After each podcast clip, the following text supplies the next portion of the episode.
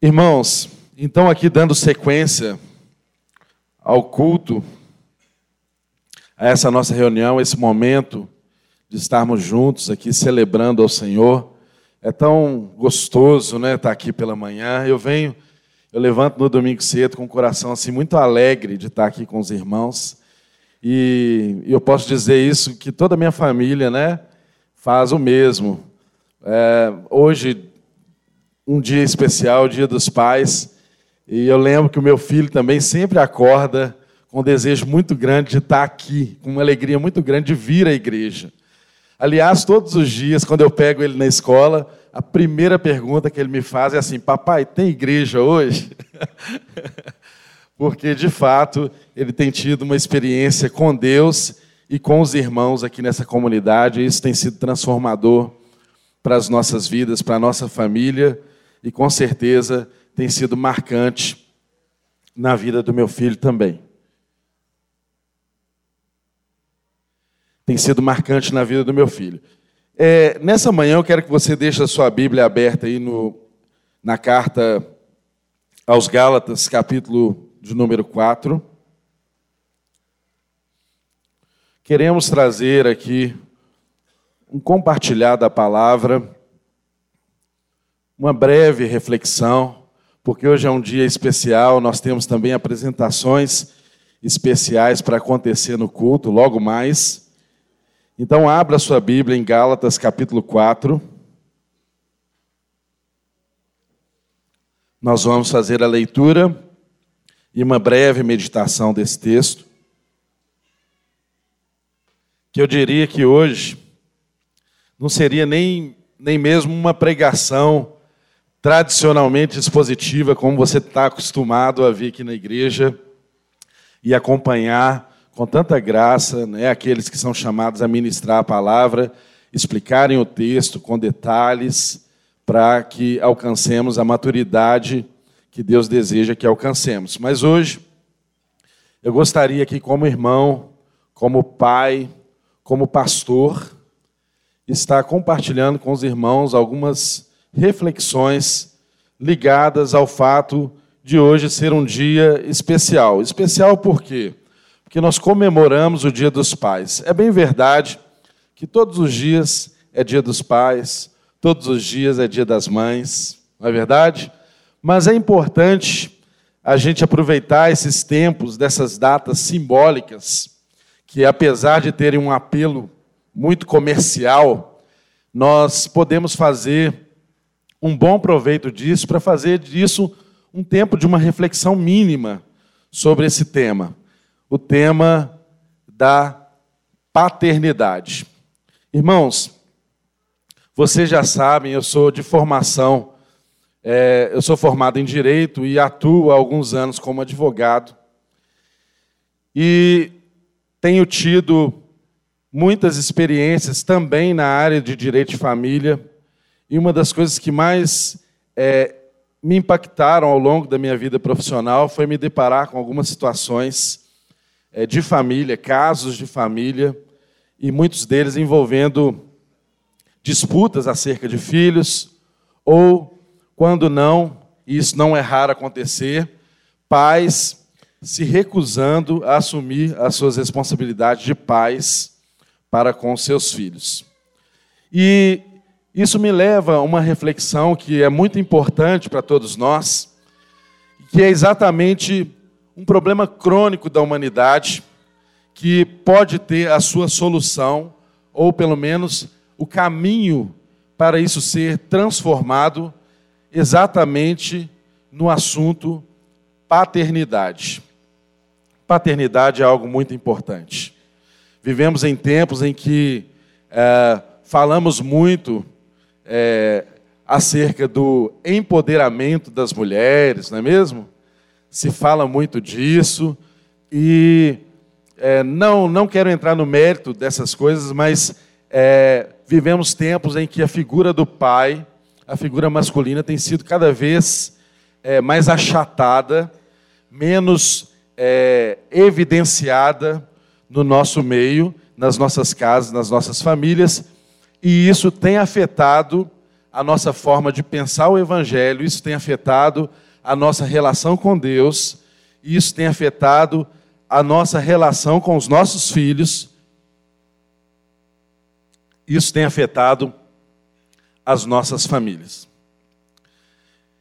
E sabe que é muito importante nós pensarmos nisso, porque às vezes nós somos levados a pensar que Deus, quando quis criar o mundo, criar todas as coisas e colocar o homem, eu e você, como centro da, da revelação do seu propósito aqui na terra, é, nós pensamos muitas vezes que Deus estava querendo meramente demonstrar o, o seu poder no ato de criar todas as coisas e de criar o homem, de colocar o homem nesse jardim e dar ao homem um protagonismo nessa história e colocar o homem com responsabilidades acerca do jardim que deveria se espalhar por toda a terra.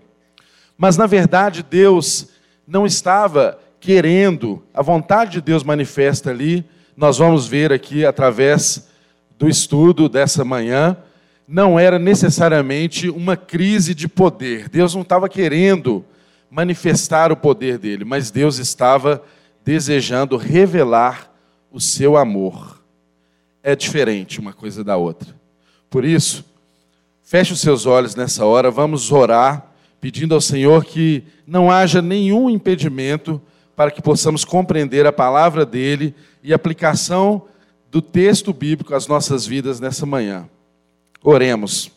Pai, nós estamos aqui nessa manhã, Senhor, completamente entregues ao teu desejo, à tua vontade. E hoje é um dia especial porque nós comemoramos o Dia dos Pais. Vivemos tempos tão difíceis nas nossas casas, nas nossas famílias. Vivemos tempos de crise, Deus, da paternidade. Vivemos tempos, ó Deus, em que os homens muitas vezes são confundidos em seus papéis, são desanimados naquilo que foram chamados a fazer. E nessa manhã, Deus, nós pedimos graça vinda do teu trono, que o teu espírito possa inspirar, ó Deus, essa mensagem e alcançar os nossos corações completamente livres para que possamos compreender a tua vontade para cada um de nós. Somos teus filhos, Deus, e nos colocamos na completa e total dependência do Senhor nessa manhã. Portanto, fale conosco e tire de nós qualquer impedimento, Senhor, de que a tua palavra nos limpe, nos lave, nos transforme nessa manhã. É a nossa oração em nome de Jesus. Amém. Então você está com a sua Bíblia aberta em Gálatas capítulo 4. Vamos ler alguns versículos aqui e depois vamos caminhar também por um texto de Romanos. Gálatas capítulo 4 está escrito a partir do verso 1. Digo, pois, digo, pois, que todo o tempo em que o herdeiro é menino, em nada difere do servo, ainda que seja senhor de tudo mas está debaixo de tutores e curadores até ao tempo determinado pelo Pai. Assim também nós, quando éramos meninos, estávamos reduzidos à servidão debaixo dos primeiros rudimentos do mundo.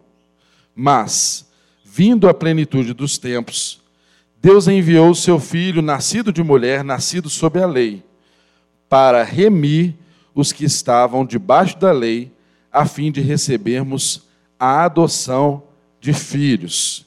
E porque sois filhos, Deus enviou aos nossos corações o espírito do seu filho que clama: Abba, Pai. Assim, já não és mais servos, mais servo, mas filho. Se é filho, é também herdeiro de Deus por Cristo. Agora, Caminhe um pouquinho aí para Romanos, capítulo 8. Vamos ler aí o verso de número 14. Romanos, capítulo 8, verso de número 14.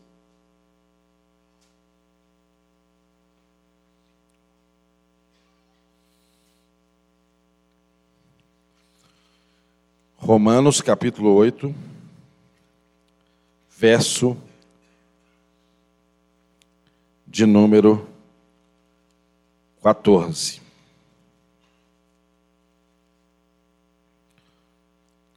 Porque todos os que são guiados pelo Espírito de Deus, esses são filhos de Deus. Porque não recebestes o espírito de escravidão, para outra vez estardes em temor, mas receberdes o espírito de adoção de filhos, pelo qual clamamos Abba, Pai. O mesmo espírito testifica com o nosso espírito que somos filhos de Deus. E se nós somos filhos, somos logo herdeiros e também herdeiros também herdeiros de Deus e co-herdeiros de Cristo. E se é certo que com ele padecemos, para que também com ele sejamos glorificados. Irmãos, os dois textos fazem referências à situação de filiação para com Deus e a situação de um estado que nós já estivemos, ou às vezes por falta de conhecimento de revelação de Deus nas nossas vidas, nós permanecemos, que é num estado de escravidão. O texto de Gálatas, ele se refere a esse estado de escravidão como um estado de meninice, enquanto você era tutelado pela lei. Apesar de você ser alguém que tinha direito a uma herança, alguém que tinha direito a uma possessão, por você ainda ser menino, você precisava de cuidados de um tutor. A lei, ela teve esse papel de nos conduzir, de, de nos tutelar até Cristo Jesus. E ela cumpriu bem essa função de nos levar até Cristo, de revelar a vontade de Deus a nós, de nos mostrar o quanto nós somos pecadores, carentes da graça de Deus e incapazes de resolver o nosso problema por meio de nossas ações, por meio de nossos méritos. Então a lei, ela serviu como condutor, como aio, e nos conduziu até Cristo. Mas nós precisamos compreender por que, que às vezes nós tentamos manifestar uma característica ou algo bom e não conseguimos, porque o nosso entendimento de filhos e o nosso entendimento de cumprimento da lei, dos preceitos de Deus está um pouco errado. E isso reflete naturalmente na nossa forma de relacionar com os nossos filhos, isso reflete naturalmente na nossa forma de relacionar uns com os outros na igreja, isso reflete no nosso relacionamento com Deus. Então, queridos, veja bem, o Espírito de Deus testifica no nosso espírito que nós somos filhos de Deus. É tão interessante, eu dizia no início, que nós às vezes buscamos a Deus é, mais focados na revelação do poder de Deus. Queremos ver Deus se manifestar com coisas grandiosas e buscamos o poder de Deus o tempo inteiro se manifestando na nossa vida, nas coisas que fazemos, nas coisas que buscamos. Mas, na verdade, Deus, quando criou o homem, quando criou a terra, criou todas as coisas, ele não foi movido por um desejo de manifestar para todos nós o quanto ele é ou o quanto ele era poderoso. Não era esse o desejo que movia Deus. Não era uma demonstração de poder que levou Deus a criar todas as coisas e a nos fazer. O que moveu Deus, nós aprendemos isso até agora há pouco em Efésios, que Deus, ele nos predestinou em amor antes da fundação do mundo. Deus nos amou João diz que Deus amou o mundo de tal maneira que deu seu Filho unigênito para que todo aquele que nele crê não pereça, mas tenha vida eterna. Então, a história, o enredo, a narração bíblica, o evangelho, ele só pode ser compreendido se nós entendermos a relação de um pai com filhos. Então Deus, quando manifestou todas essas coisas, criou todas as coisas, Ele não estava preocupado em demonstrar para nós o quão poderoso Ele é.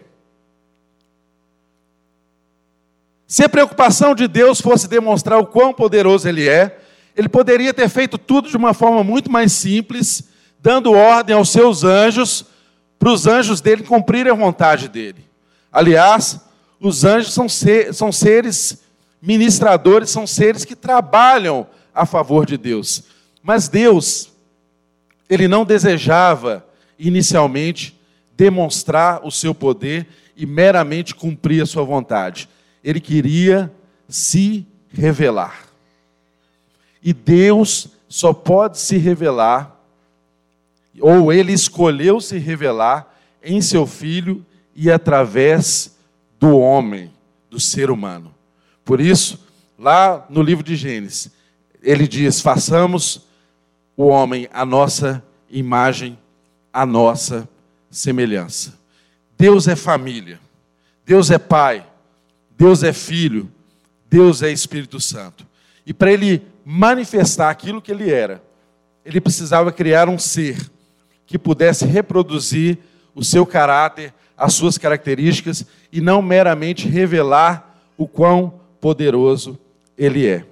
Então, nós somos eleitos em Deus antes da fundação do mundo, no amor dele, no amor do Pai, nós somos eleitos nele, escolhidos nele. Então, tudo que se fez, tudo que se criou, não foi baseado em uma relação de poder, mas, mas baseado em uma relação de amor. Um Deus amoroso que manifesta o seu amor na criação e manifesta o seu amor na relação. De modo que eu e você somos frutos não meramente da manifestação do poder de Deus, mas do amor dele que foi manifestado em Cristo Jesus. O amor, que é algo que às vezes para nós parece um, um pouco é, abstrato, não é? O amor do Pai, que para nós parece às vezes um pouco abstrato, difícil de ser entendido, ele foi materializado na graça do Filho. Por isso, nós dizemos que é o amor do Pai, a graça do Filho e a comunhão do Espírito Santo. Porque a Trindade trabalha em favor de manifestar uma vontade do Pai que precede a nossa existência e uma vontade que se revelou em amor. Não é manifestação de poder, é uma revelação de amor. O que, é que isso tem a ver comigo e com você e com o domingo do Dia dos Pais, que nós comemoramos o Dia dos Pais? Irmãos, muitas vezes eu e você desejamos ser bons pais. Nós nos esforçamos para isso, nos empenhamos.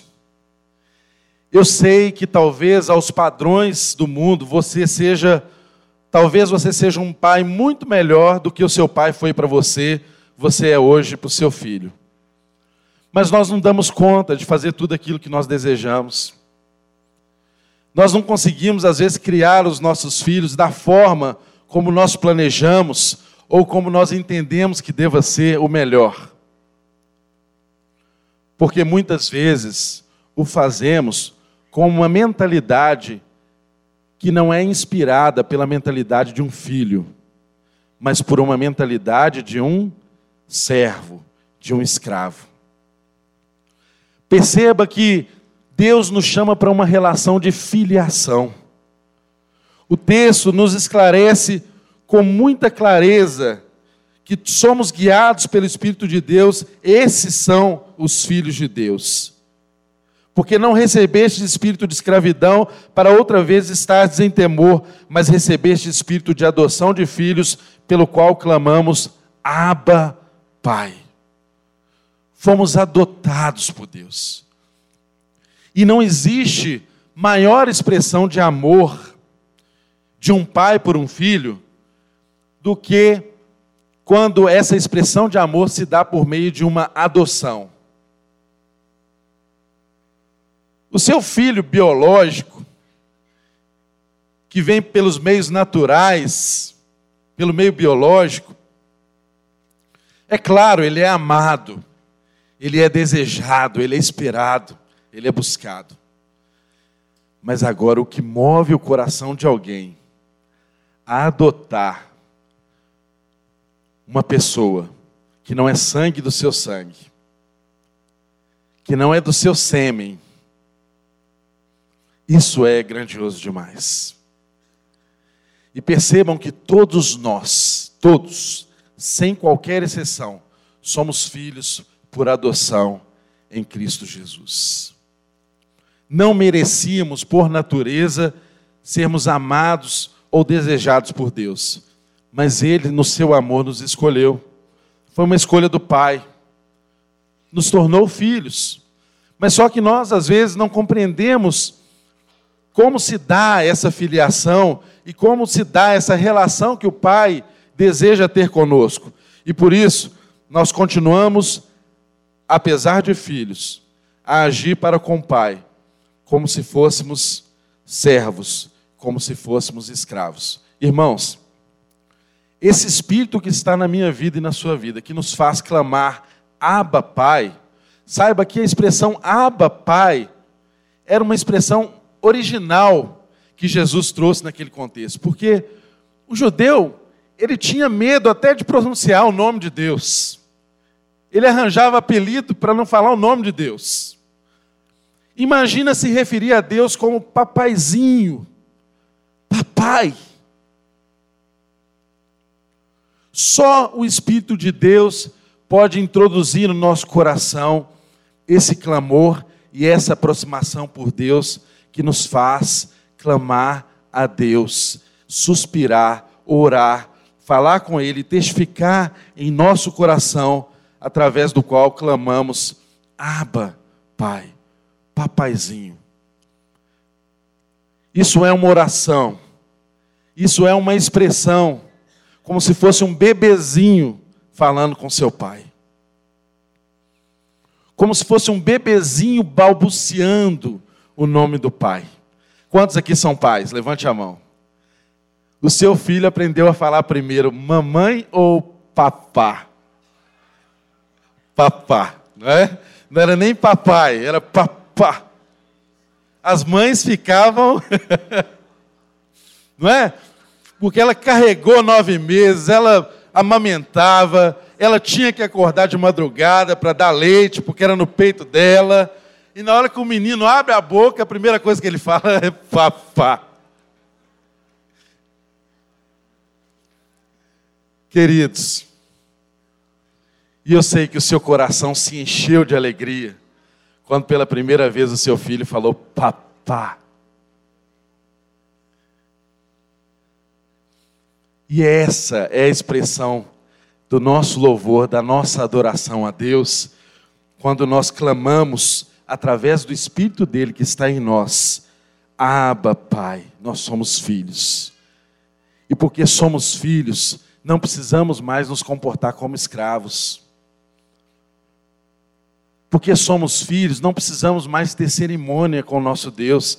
Porque, às vezes, nós somos filhos, estamos na casa do Pai, mas nos comportamos como escravo, como servo que não desfruta da comunhão, que não desfruta da intimidade, que não desfruta daquilo que o Pai proporciona a nós, que não tem liberdade de chamar Deus de paizinho. E querendo ou não, isso reflete na nossa relação com os nossos filhos. O meu filho, o seu filho está olhando para você e vendo em você, papai, como você se relaciona com Deus. Ele olha para mim para você e vê se você é um homem de fé, se você é um homem de comunhão, se você é um homem de intimidade, se você é um homem que rasga o seu coração, se você é um homem que reconhece quando erra, se você é um homem que pede perdão.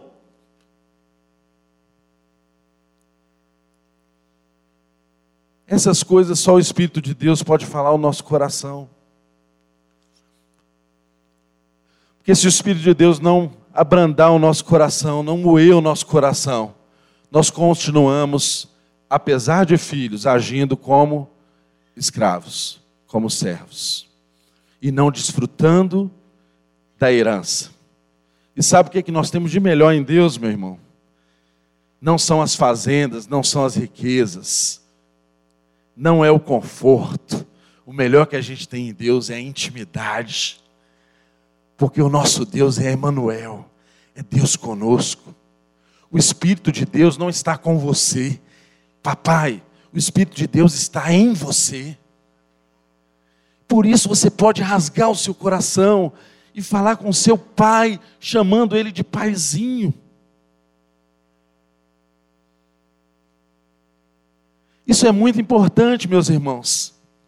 Porque isso muda a nossa relação com Deus e muda a nossa relação com a nossa família, isso muda a nossa relação com os nossos filhos.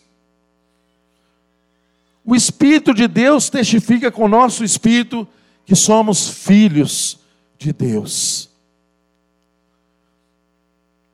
E um filho, apesar dele ter tudo no pai, ele sabe desfrutar do que é mais importante, que é a comunhão que ele tem com o Pai. Mas a parábola do filho pródigo nos ensina que um dos filhos, apesar de ter tudo do pai, ele viu o pai como patrão. Não desfrutava da comunhão do pai. O outro que desperdiçou tudo e foi embora, teve saudades do pai das coisas que havia na casa do pai, voltou. E aí o filho que ficou teve ódio, porque o pai perdoou, porque o pai recebeu o filho que foi gastador, que desperdiçou, que, desse, que desejou a morte do pai. Percebam, queridos, dois corações, dois tipos de gente. Mas eu falo com você com sinceridade, quando eu leio essa história na Bíblia, eu fico em dúvida de quem seja verdadeiramente o filho pródigo.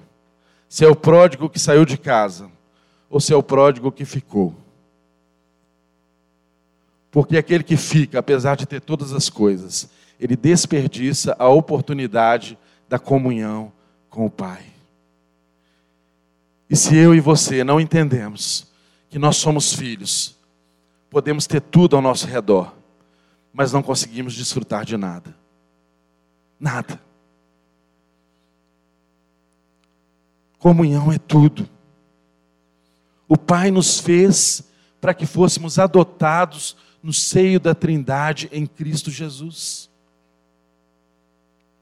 Se o Pai quisesse ser meramente louvado, se Deus tivesse criar algo ou pessoas que dessem meramente louvor, adoração a Ele, Ele poderia ter feito só anjo, não ter feito gente seria até menos trabalhoso. Mas ele queria criar e o fez. Pessoas que fossem semelhantes ao Pai, ao Filho e ao Espírito. Porque em Cristo Jesus, eu e você, não somos mais meras criaturas feitas por Deus. Nós somos adotados no seio da Trindade eu e você estamos em Cristo Jesus e na comunhão com o Pai.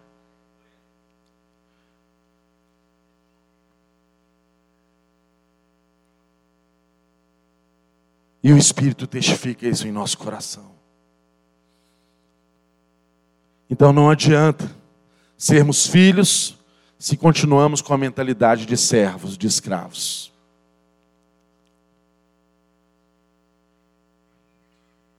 É tão interessante que Deus certamente se alegra muito mais na comunhão do que qualquer outra coisa. Eu fico pensando na família, na nossa casa. Por exemplo, será? Pense você como pai. Você trabalha, você se esforça. Daqui a pouco você vai comer um almoço gostoso em família. Você trabalhou e colocou uma boa comida na sua casa, vai ter lá um frango assado, uma macarronada, uma saladinha para despistar a coisa, né? Vou falar da salada, senão vão falar que eu falo só de coisa que engorda. Mas imagine só você, a sua família se senta à volta da mesa. Você é pai. Será que o seu filho, para comer aquela comida, ele tem que fazer uma oração, falar assim: Ó oh, pai, eu te agradeço por esse, por esse alimento que o Senhor coloca à minha mesa. Ou se ele simplesmente chegar ali, te abraçar, te der um beijo, sentar junto com você e vocês começarem a comer, o que que te enche mais o coração como pai? Eu tenho certeza que tudo que você fez não foi para o seu filho ter uma relação meritória uma relação formal com você num momento como esse. Seu coração se enche de alegria porque ele chega espontaneamente, te chama de papai, senta no seu colo, conversa com você, senta à sua mesa e come daquilo que o seu trabalho trouxe, que o seu esforço levou para casa. E isso enche o seu coração de alegria. Imagina, será que Deus é diferente? Será que Deus criou eu e você para a gente ficar celebrando cultos de adoração formais a Ele? Se a nossa vida não expressa uma intimidade de filho para com o nosso Criador, para com o nosso Pai? Será que isso agrada o coração do Pai? Irmãos, eu confesso para vocês que um dos momentos mais felizes da minha vida, um dos momentos mais felizes da minha vida, é de manhã, às vezes quando eu estou sentado na mesa da sala, às vezes já trabalhando, e meu filho levanta de manhã, aí ele aponta no corredor assim, sem falar nada. Ele vem direto em mim, me dá um abraço, senta no meu colo e fala: Papai, eu te amo. Eu não pedi para ele fazer isso. Ele faz isso espontaneamente. Me abraça, fala: Papai, eu te amo. Isso enche o meu coração e me faz pensar como eu me relaciono com Deus.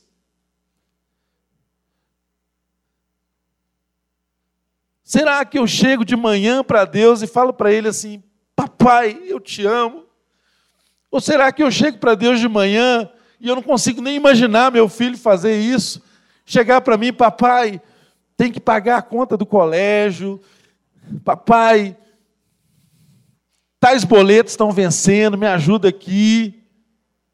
Ele não preocupa, ele nem toma conhecimento das coisas, é menino, mas já entendeu o que, que há de bom na relação. O que há de bom na relação? Abrace, ame, seja pai, desfrute da comunhão. Desfrute da comunhão. Porque tudo passa. Talvez vai chegar um momento que seu filho não vai mais sentar no seu colo. E eu sei de muitos pais que estão aqui que talvez você viva hoje um momento em que o seu filho desejou a sua morte e foi embora. Igual o filho pródigo. Você cuidou, você deu tudo para ele e ele foi embora. Virou as costas.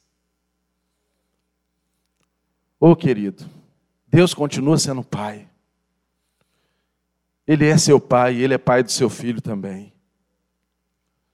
Se o seu filho entendeu a relação de pai e filho que há entre você e Deus, não importa por onde ele ande, não importa os lugares por onde ele passa, uma hora ele vai sentir saudades da casa do pai.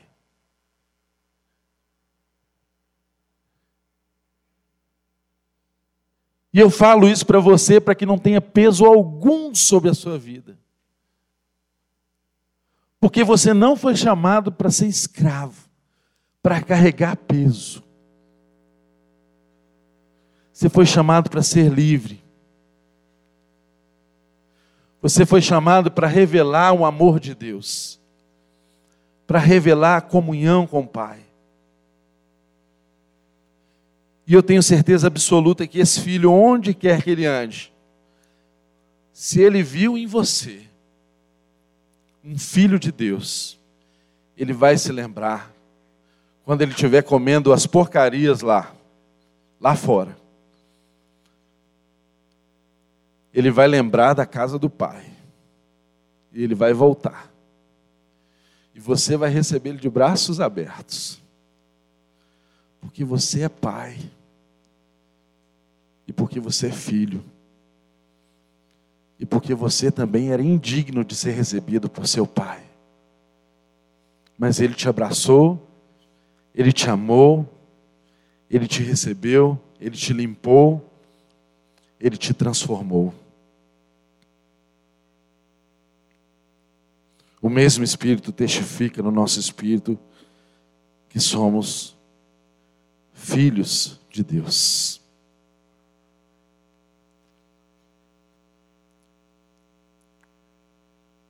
Querido, antes de você desejar ser um bom pai, lembre, seja um bom filho. Vocês já viram aqueles conselhos de mãe para filha? Observe, antes de casar, você observe como é que ele trata a mãe dele, o pai dele. Vê se ele é bom filho. Porque a relação de paternidade, ela está ligada ao tipo de filho que você é. Então se renda. Se esqueça de correr tanto por aí, querendo dar para o seu filho as melhores roupas, os melhores brinquedos, as melhores viagens se ele não tem o seu melhor tempo, se ele não tem comunhão com você, se ele não conhece o seu coração, se ele não chora junto com você, se ele não passa dificuldades junto com você, se ele não anda junto com você. Irmãos, eu tenho aprendido tanto com meu filho, tanto, tanto. Deus tem falado tanto ao meu coração, eu posso dizer para vocês que os momentos que eu mais aprendo de Deus são com meu filho. Deus tem me ensinado. Às vezes, quando ele me ajuda a lavar o carro, eu chamo ele para lavar o carro comigo, não é esperando que o meu carro fique limpo. Não. Era muito mais fácil levar no lava-jato. Ele não tem jeito para limpar carro, mas ele está comigo. Nós estamos perdendo noção dessas coisas, que Deus nos chamou para comunhão. Às vezes você, eu vejo isso acontecer, às vezes os pais andam num sentimento de culpa, parece que o pai morre de medo do filho não amá-lo, e aí ele enche o filho de coisas com medo do filho não amá-lo. E às vezes o que seu filho precisa é de algumas privações.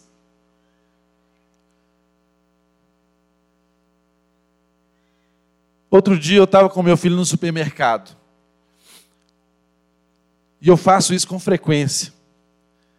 Ele me pediu lá para comprar para o lanchinho dele da escola uma marca determinada de, de achocolatado, que custa três vezes o preço de outras marcas. Eu podia comprar para ele, mas eu peguei aquele, mostrei para ele o preço, peguei outro, mostrei para ele o preço do outro, falei, ô filho, esse aqui, ó, dá para comprar três daquele. O papai hoje não vai comprar para você. E tinha vezes que ele até chorava, irmãos. Mas hoje ele já aprendeu. Eu vou com ele no supermercado e às vezes eu compro aquele que é mais caro para fazer um agrado para ele. Mas ele já sabe pegar e eu falo assim: ó, esse não, filho. Ele fala assim: é, papai, esse está mais caro, né? É, está mais caro, filhão. Eu chego em casa com a compra, eu estou falando de coisas simples, nós estamos falando de paternidade. Eu chego em casa com o carro, estaciono o carro e vou tirar as compras. Pensa comigo, o que é mais fácil? Não é eu juntar a sacola tudo e levar e pôr dentro de casa? Muito mais fácil. Mas eu abro o porta-mala e fico lá colhendo, separando o ovo que quebra, né? As coisas mais leves, e falo com ele assim: filho, vem cá, ajuda o papai. Leva a compra comigo. Sobe, vai lá, volta, busca mais. Coisa simples. Mas o seu filho está fazendo junto com você. Ele está trabalhando com você. Ele está vendo o que você faz. E assim é o Deus, o nosso Pai. Assim Ele deseja ter comunhão conosco. Assim o Filho tem comunhão conosco o Espírito tem comunhão conosco. Faça junto. Faça junto. Isso assume um novo significado na sua vida, porque você já tem uma nova natureza. Você é filho. E filho é chamado para fazer as coisas juntos. O seu filho aprende fazendo junto com você. E isso vai encher o seu coração de uma alegria que dinheiro nenhum pode te dar. Que realização profissional, nenhuma pode te dar. A alegria da comunhão com o filho. Sabe por quê? Porque você é feito da matéria de Deus. E a alegria do coração de Deus é ter comunhão com os filhos dele. E a alegria de Deus só se completa quando ele tem comunhão com o filho e com essa família de filhos semelhantes a Jesus, que ele tem aperfeiçoado, cuidado e ensinado a viver com ele. Amém?